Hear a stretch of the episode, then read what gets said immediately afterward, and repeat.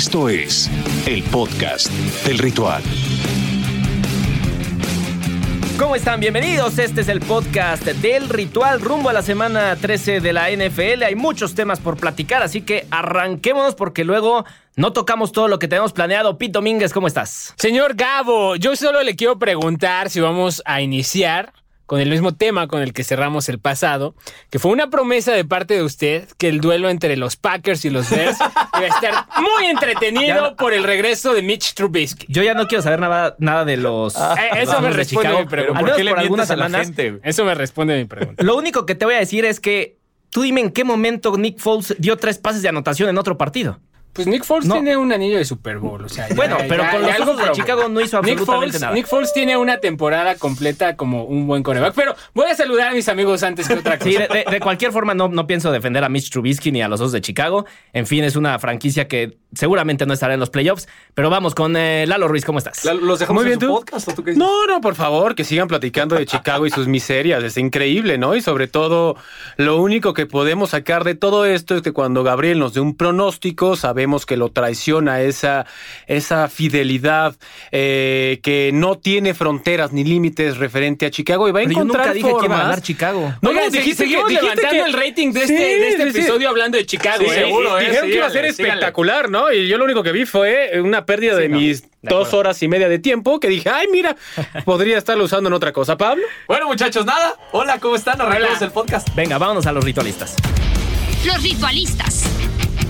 A ver, pues comencemos con un tema más eh, general, ya que estamos encarando la parte final eh, de la temporada y hemos tenido duplas bastante interesantes en lo que va de la campaña. Elegí dos que eh, la están rompiendo eh, prácticamente en toda la temporada y una que a futuro puede ser muy, muy prometedora. ¿Cuál dupla prefieren? Y empiezo con Pablo de Rubens, Venga. Pat Mahomes, Tyreek Hill, Russell Wilson, DK Metcalf o Kyler Murray y DeAndre Hopkins. Entiendo que esta última no está eh, siendo espectacular, eh, avasalladora en, en lo que va de la campaña, pero si te dijeran, vas a tener una de estas duplas por los próximos 10 años. Yo hoy por hoy me quedaría con Patrick Mahomes y Tyreek Hill. Patrick Mahomes es este nuevo coreback de su generación, es el mejor coreback desde mi punto de vista en la NFL. Hoy por hoy tiene que estar en lo más alto de esa lista. Y Tyreek Hill es parte importante también de que ostente los números que tiene. No tuvo un muy buen fin de semana, es cierto, y no aparece en todos los partidos, pero es un receptor confiable que con su altura y su velocidad logra eludir a las defensivas rivales. Es muy, pero muy complicado marcarlo y bueno, menos uno a uno. Esas 3.497 yardas y 30 pases de touchdown vienen gran parte porque Mahomes ha encontrado algunos socios. Dentro de ellos se encuentra Tyreek Hill. No solamente Travis Kelsey, ¿no? sino que este receptor rápido, pequeño, talentoso, sí ha subido el nivel competitivo del equipo de Kansas City. Ahí es cuando hablamos acerca de cobijar a tus corebacks. Está muy bien cobijado. Yo me quedaría con ellos, con esta dupla para los próximos años. Ojalá no los tres se vayan con esta misma dupla, pero a ver, Lalo Ruiz, ¿tú con quién te vas? Me voy con la misma, por supuesto que sí. Vámonos con el señor Lalo Ruiz, pero hay otras dos. Sí, hay otra. ah, Ojo, a ver. De estas tres opciones, si estuvieran en el equipo a que usted favorece, sería espectacular, partiendo de ahí. Ahora O sea, bien, ¿Cuál de esos dos, cuál, es, cuál dupla te gustaría ver en tus Eagles de Filadelfia? por el estilo de juego, por supuesto, Tyreek Hill y por cómo es el ADN de Filadelfia, Ah, bueno, independientemente de, de Patrick Mahomes. Pero recordando que Dickett Metcalf estuvo en las alas de las Águilas, tenía la opción de seleccionarlo primero y se fueron con J.R. Siega, eh, y, Filadelfia y sus selecciones de draft. Pero bueno, Dickett Metcalf es un monstruo en esta posición, recordando que eh, el tiempo que va a ser el mejor receptor en yardas y en anotaciones máximo en dos temporadas. ¿Por qué? Es el objetivo número uno. Y del otro lado, si tú pones a un DeAndre Hopkins, que para mí es de los mejores en la historia de este deporte por lo que ha hecho con equipos distintos, pues es muy complicado, pero aún así me sigo decantando por Patrick Mahomes y por supuesto por Tyreek Hill, aunque también en gran parte eh, agarraron a un flan de defensa y por eso acabó con más de 260 yardas en el primer cuarto, primer cuarto, imagínense nada más, y acabó con cuatro pases de anotación, me parece Patrick Mahomes en este partido, más de 400 yardas, sigue haciendo mucho más grandes estas estadísticas. Y por supuesto me quedaría con Tyreek Hill y Patrick Mahomes. Por cierto, Lalo, ese sueño guajiro que tienes de tener a DK Metcalf en, en las Águilas de Filadelfia se pudo haber hecho realidad. Es que no fue Guajiro, es que reitero, ellos tuvieron la opción de seleccionarlo primero y antes que Seattle y lo dejaron pasar. ¿Por qué? Porque no estuvo en la parte médica, tuvo una fractura en el cuello y esos especialistas, no especialistas, dijeron, no. No va a funcionar en nuestro esquema de juego y ahí está como el draft sigue siendo una ciencia inexacta y como grandes atletas, grandes jugadores, sin estar pronosticados en el top, son los que están rompiendo la liga. Pete Domínguez. Pues mira, mi favorita también es Patrick Mahomes y Tyreek Hill. Pero en aras de hacer interesante esto. Tyreek Hill y me Pat voy a- Mahomes. Me voy a ¿Cómo quedar no? con Russell Wilson y DK Metcalf por la sencilla razón que dijo los próximos 10 años. En 10 años, DeAndre Hopkins va a tener 38 años. En 10 años, Tyreek Hill va a tener 36 años. En 10 años, DK Metcalf va a tener 32 años. Entonces, sencillamente porque sería el más joven.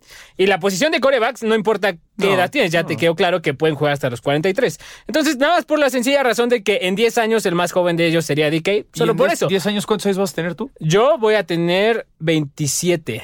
¡Ay, sí! No, voy a tener 38, voy a tener 38.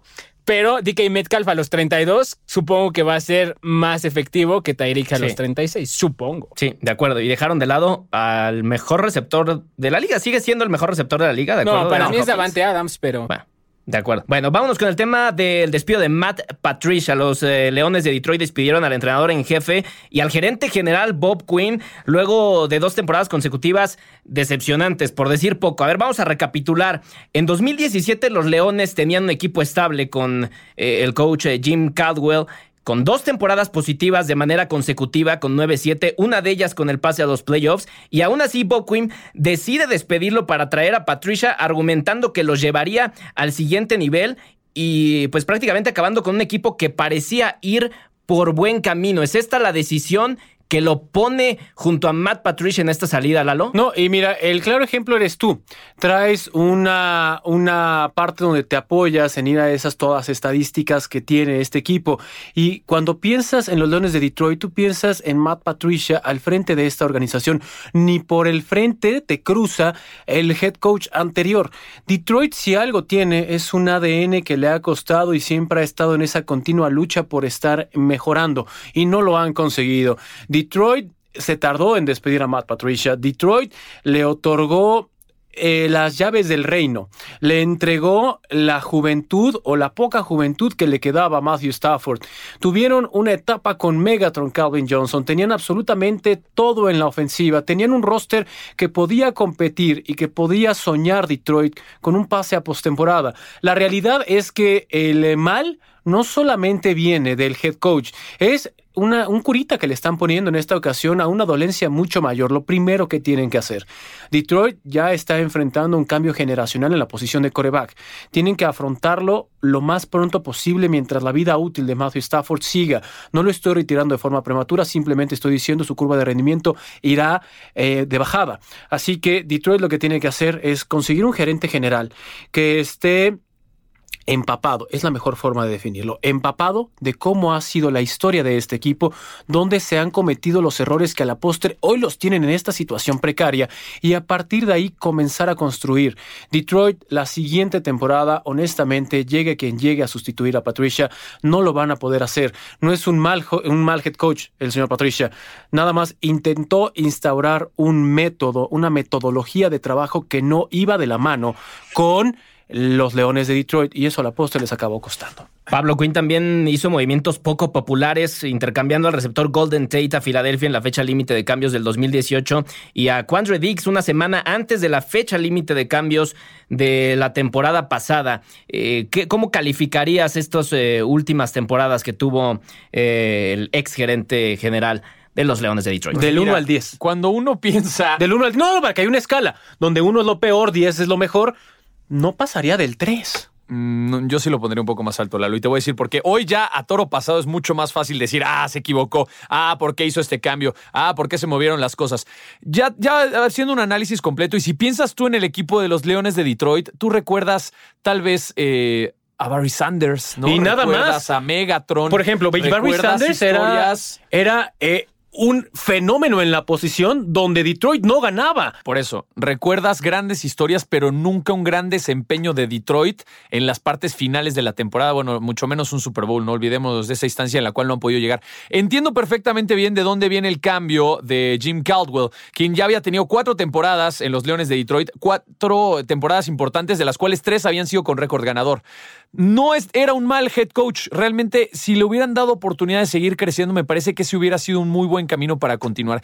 Pero Detroit quería excelencia. Detroit quería dar un paso más allá. Querían un head coach joven, de mentalidad eh, defensiva e incluso este espejito de Bill Belichick todavía lo siguen comprando algunos equipos. Entonces, este cambio generacional me parece que en su momento no sonaba nada descabellado. El tema es que Matt Patricia no pudo ejecutar, ¿no? Su, su, esquema de juego, su mentalidad, su ética de trabajo, no se permearon en el equipo. Terminó dirigiendo dos temporadas y media, que la verdad es poco tiempo también para un head coach en la NFL, en las cuales ganó 13 juegos. 13 juegos, exactamente, 13 juegos eh, de 43 que Nada. disputó con el equipo. Muy bajo rendimiento. Al final del día perdió 29 juegos con muy malos resultados, mal porcentaje. Entiendo de dónde va la salida de Matt Patricia. Está bien, no te funcionó. Pero las decisiones que se fueron tomando a lo largo del camino tampoco pienso que han sido las peores. En ese momento no sonaban tan descabelladas. Ahora hay que pensar quién va a ser el heredero de esta posición, la cual veo complicada. ¿Y quién será también eh, el heredero de la posición que mencionaba Lalo Ruiz, la de coreback? Pete Domínguez, eh, 32 años, Matthew Stafford. ¿Crees que eh, si, si, si, a Detroit le va ya bastante mal, si tiene de los primeros picks para el próximo draft, agarren un coreback? Sí, pero no creo que dependa más de que. No, no creo que sea tanto ese el problema. Yo, el, el problema que le veo a Detroit es que los directivos que están arriba del gerente general y que están abajo de la parte de dueña de la familia, que es la familia Ford, hay dos directivos que son un lastre y ellos finalmente son los que indican muchas cosas de las que quieren. Y si ellos permanecen ahí, pues por más que cambie las cosas abajo, no va a cambiar nada respecto a lo, a lo demás. O sea, Matt Patricia y Bob Quinn es sencillamente el resultado de lo que sucede cuando tu head coach y tu gerente general no ven el fútbol americano de la misma forma o no compaginan en la línea que quieren seguir. Bob Quinn está empeñado en seguir drafteando jugadores que, por ejemplo, en la parte defensiva juegan por zona. Y Matt Patricia en tres años se rehusó terriblemente, a pesar de que él lo reconoció, que sus jugadores no estaban no eran los aptos para jugar en una defensiva personal, pero como él tuvo éxito en los Pats jugando con defensiva personal, quería fuerza esa defensiva personal y Bob Quinn le dice, pues yo quiero una defensiva por zona, entonces solo te traigo jugadores por zona. Si no están de acuerdo gerente general y head coach, puedes decir misa y no va a pasar. El tema es con Matthew Stafford, que ya también le empezaron a preguntar a él, y él también con todo derecho del mundo ya dijo hoy, pues tengo mucho ganar. por qué preocuparme en el presente antes de pensar en el futuro, pero si ellos ya no me quieren aquí, uh -huh. pues ya veremos. Claro. Por cierto, Detroit en, enfrenta a Chicago. ¿Podría ser Matt Nagy el siguiente? El siguiente en salir si Detroit vence a Chicago. Pero, sí, te, yo, no, yo, más que Nagy tendría dije, que ser el gerente yo general. Yo lo dije en el Facebook Live, ¿no? Que Matt Nagy tal vez podría ser el siguiente. A ver, solamente tiene una victoria más que Detroit y no ha podido cuajar ni a la defensiva ni a la ofensiva. Y ve los nombres que tiene el equipo. O sea, oh, parece... o, sea o sea, la verdad, Ryan Pace, Matt Nagy, Bill Lazor, el coordinador ofensivo, sí. siguen viviendo de aquella temporada que les fue bien, que calificaron a playoffs, que Creo que todavía no les ha quedado claro que avanzaron a playoffs por Big Fangio, que era su coordinador defensivo, de que lo hizo perfecto.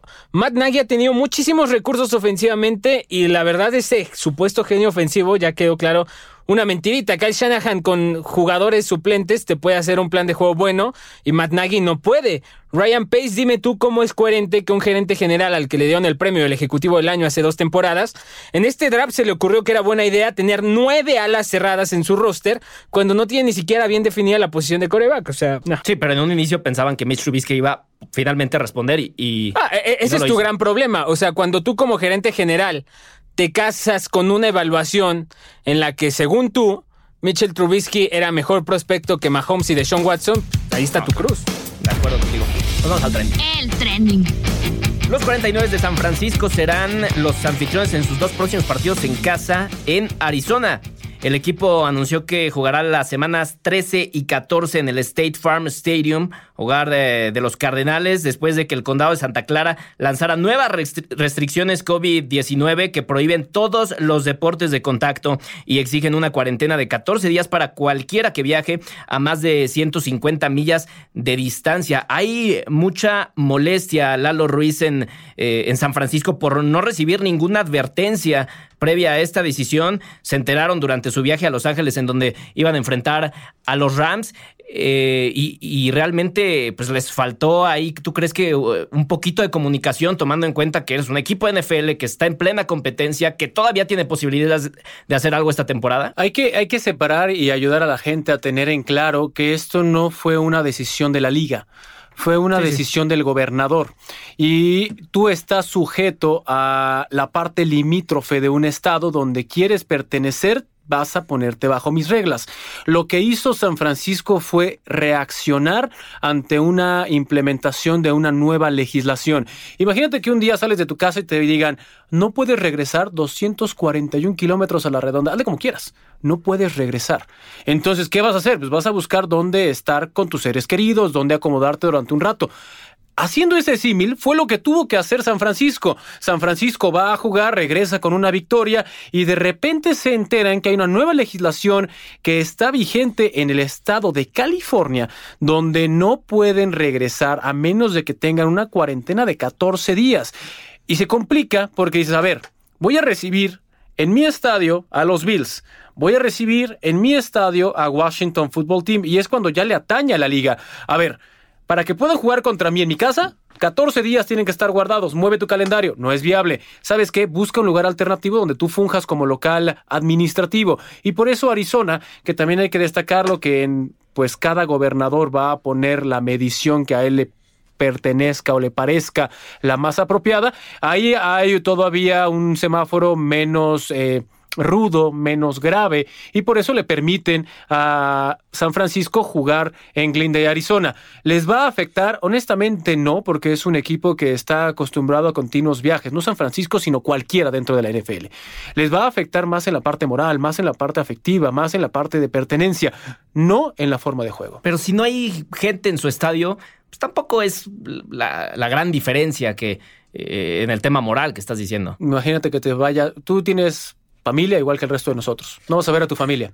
No vas a ver a tu familia, pase lo que pase, no la vas a ver, porque Sí, vive en ese ¿cuántos estado. días? Tampoco es. Separa, imagínate que tienes un ¿Cuánto- hijo. cuántos días imagínate? No, ¿Cuántos días no la van a Ah, ver? no, es que sí es un tema, porque, o sea, son los dos partidos que, que primero recibe a Washington, Buffalo, fuera de casa. Washington, Arizona, visita a los Cardinals, por eso escogieron ese estadio, porque después de los juegos de local visita a los Cardinals y después sale de visita.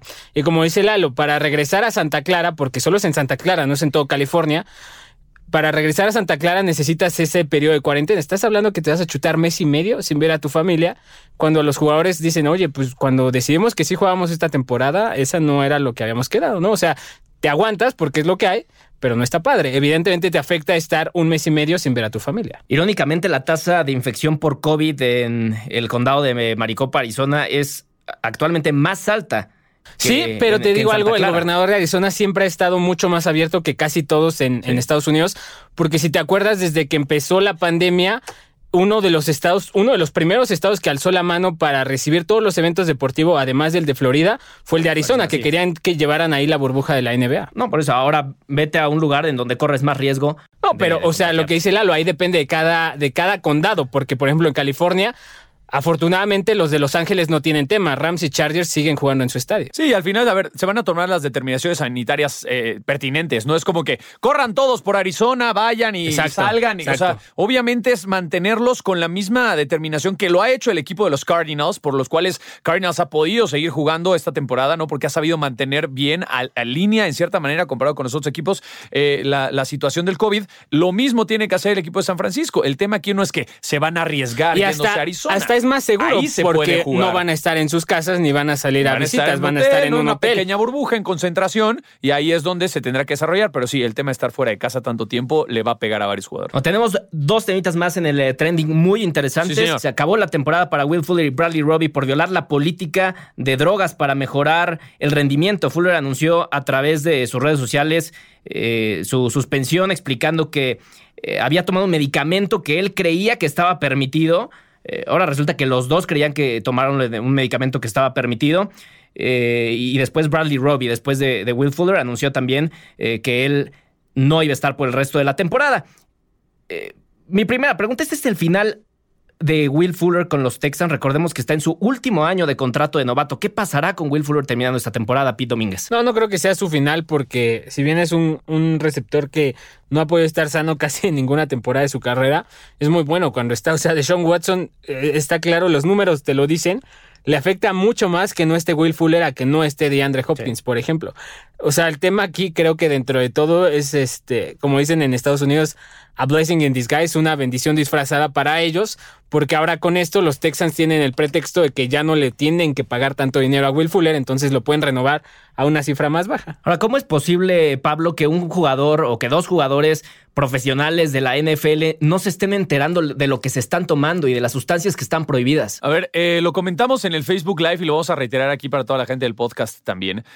En, en, Houston, en los últimos años ha habido repetidos casos de jugadores que ingieren sustancias que son eh, no solamente nocivas, sino que están prohibidas por la NFL. Ahí está el caso de Cushings, que todos recordaremos.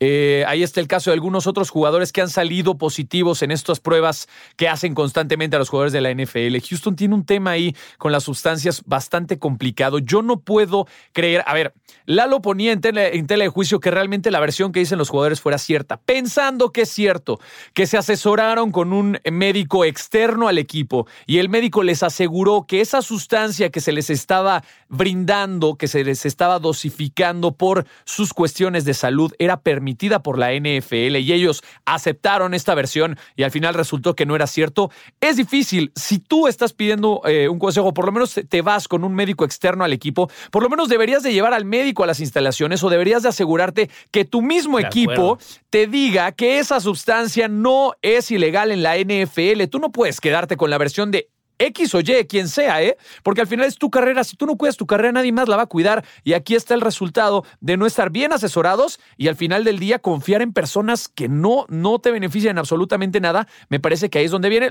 al final los dos lo acatan perfectamente bien. Tendrán que cumplir la suspensión, pero van a regresar la próxima temporada. Yo no veo que se termine sus carreras eh, próximamente. Pasamos al último tema del trending y sin duda el instinto maternal nunca se acaba y menos cuando tu hijo está bajo la tormenta de los medios de comunicación nacional recibiendo críticas por violar los protocolos del uso de cubrebocas en la NFL que ocasionó que todos los mariscales de campo de Denver estuvieran fuera del juego de la semana 12 en contra de Nueva Orleans. Laura Locke, madre de Drew Locke, recurrió a Twitter para defender a su hijo con algunos argumentos, unos que no tienen absolutamente nada que ver eh, con, el uso de cubrebocas, diciendo que eh, todos los pasadores habían tomado su día libre para trabajar, para mejorar.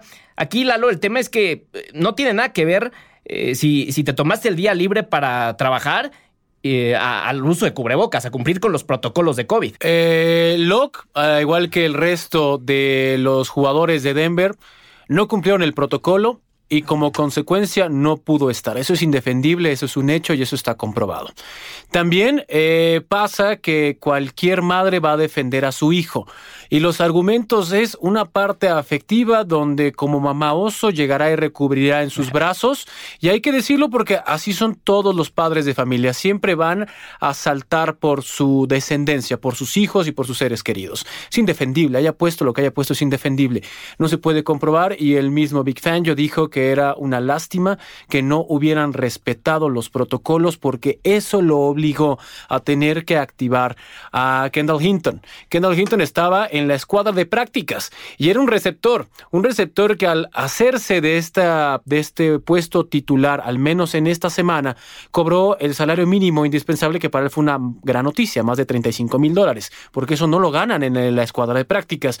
Entonces es indefendible, lo hicieron mal, aprendieron de este error y ahora en los últimos exámenes que les han hecho han arrojado negativo, así que ya van a poder tener de vuelta a los jugadores, pero espero esto lleve un aprendizaje porque si no vamos a caer una y otra vez en lo Ahora, para cerrar el tema, Pablo, ¿por qué la NFL muestra flexibilidad en algunos equipos eh, para reprogramar y no en este caso. Digo, no estoy No, diciendo, estamos no. Creo que todos en el mismo canal de que estuvo pésimo lo No, que hicieron los mariscales de campo, Dale, eh, pero No, no, no. se mide al final a todos con la misma vara. No, pero son temas Eso totalmente distintos. Si te refieres a la reprogramación ahora de los Steelers y los Ravens, son temas completamente diferentes, ¿no? Eh, Hay un reglamento muy claro, específico en la NFL, que no se puede romper. Los casos de COVID son riesgos naturales por la situación que está ocurriendo alrededor del mundo. Pero el tema de uso de cubrebocas, el tema de, de incumplir el reglamento eh, interno es una cuestión muy, pero muy diferente. Las reprogramaciones vienen por otra, por otra cuestión. No se puede jugar un partido de fútbol americano con tantos casos de COVID en un equipo,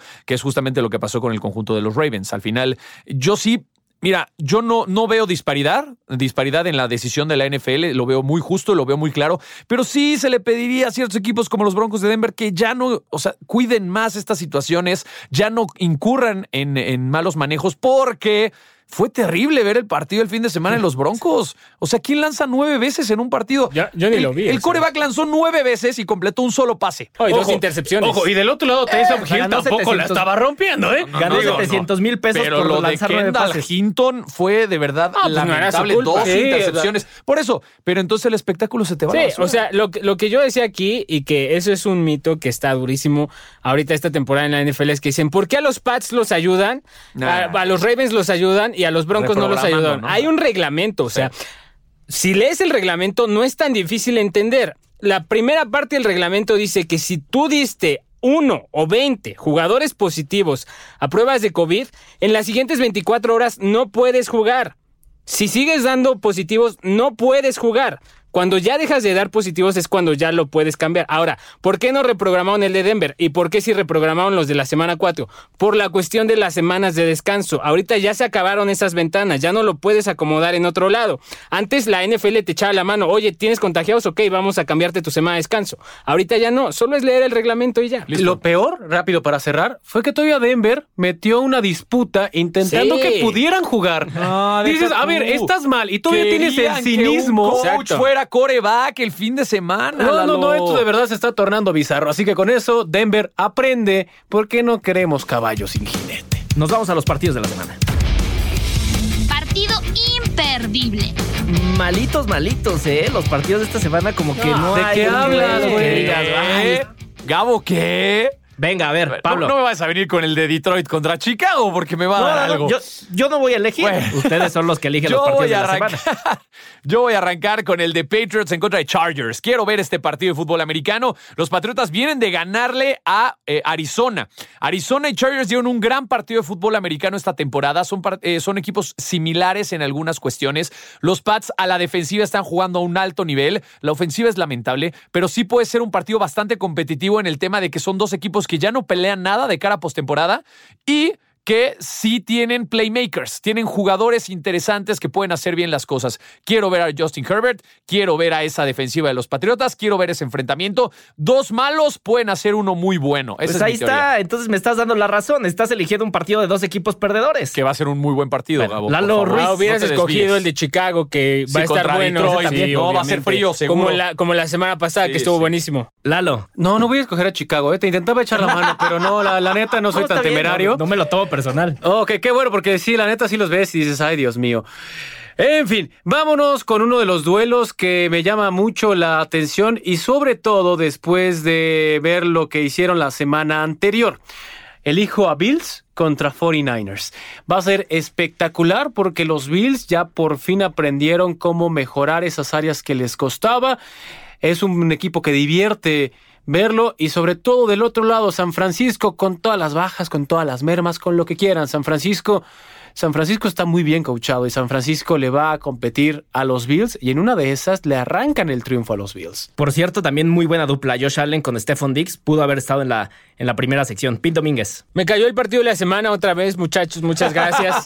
Los- humilde. No, no sé quién no quiere ver el partido entre los Rams y los Cardinals de Arizona. Dos equipos con marca ganadora. Dos equipos en el oeste de la Nacional. Dos equipos que son entretenidos. De un lado tienes a Kyler Murray y a DeAndre Hopkins. Del otro lado tienes a Aaron Donald, que por sí solo es un espectáculo. Lo más interesante es la batalla que tiene esto para Hablando de la postemporada, los Rams tienen marca de 7-4, los Cardinals de 6-5. Es la primera vez que se enfrentan en la temporada. Ellos van a cerrar la temporada en la última semana, entonces no veo por qué no puede ser un gran partido. Perfecto, pues con esto cerramos este episodio del podcast. No se olviden de estar checando el Facebook de Azteca Deportes porque ahí los martes y los domingos estamos subiendo un análisis bastante interesante con Lalo Ruiz, Pablo de Rubens y Pete Domínguez. Si no lo pueden ver en vivo, chéquenlo porque ahí también está disponible para que lo vean ustedes en el momento que quieran. Gracias, eh, Lalo Ruiz, gracias, Pito Mínguez, gracias, Pablo de Rubens. Nos vemos la próxima semana. Adiós. No te pierdas el próximo episodio del podcast del ritual.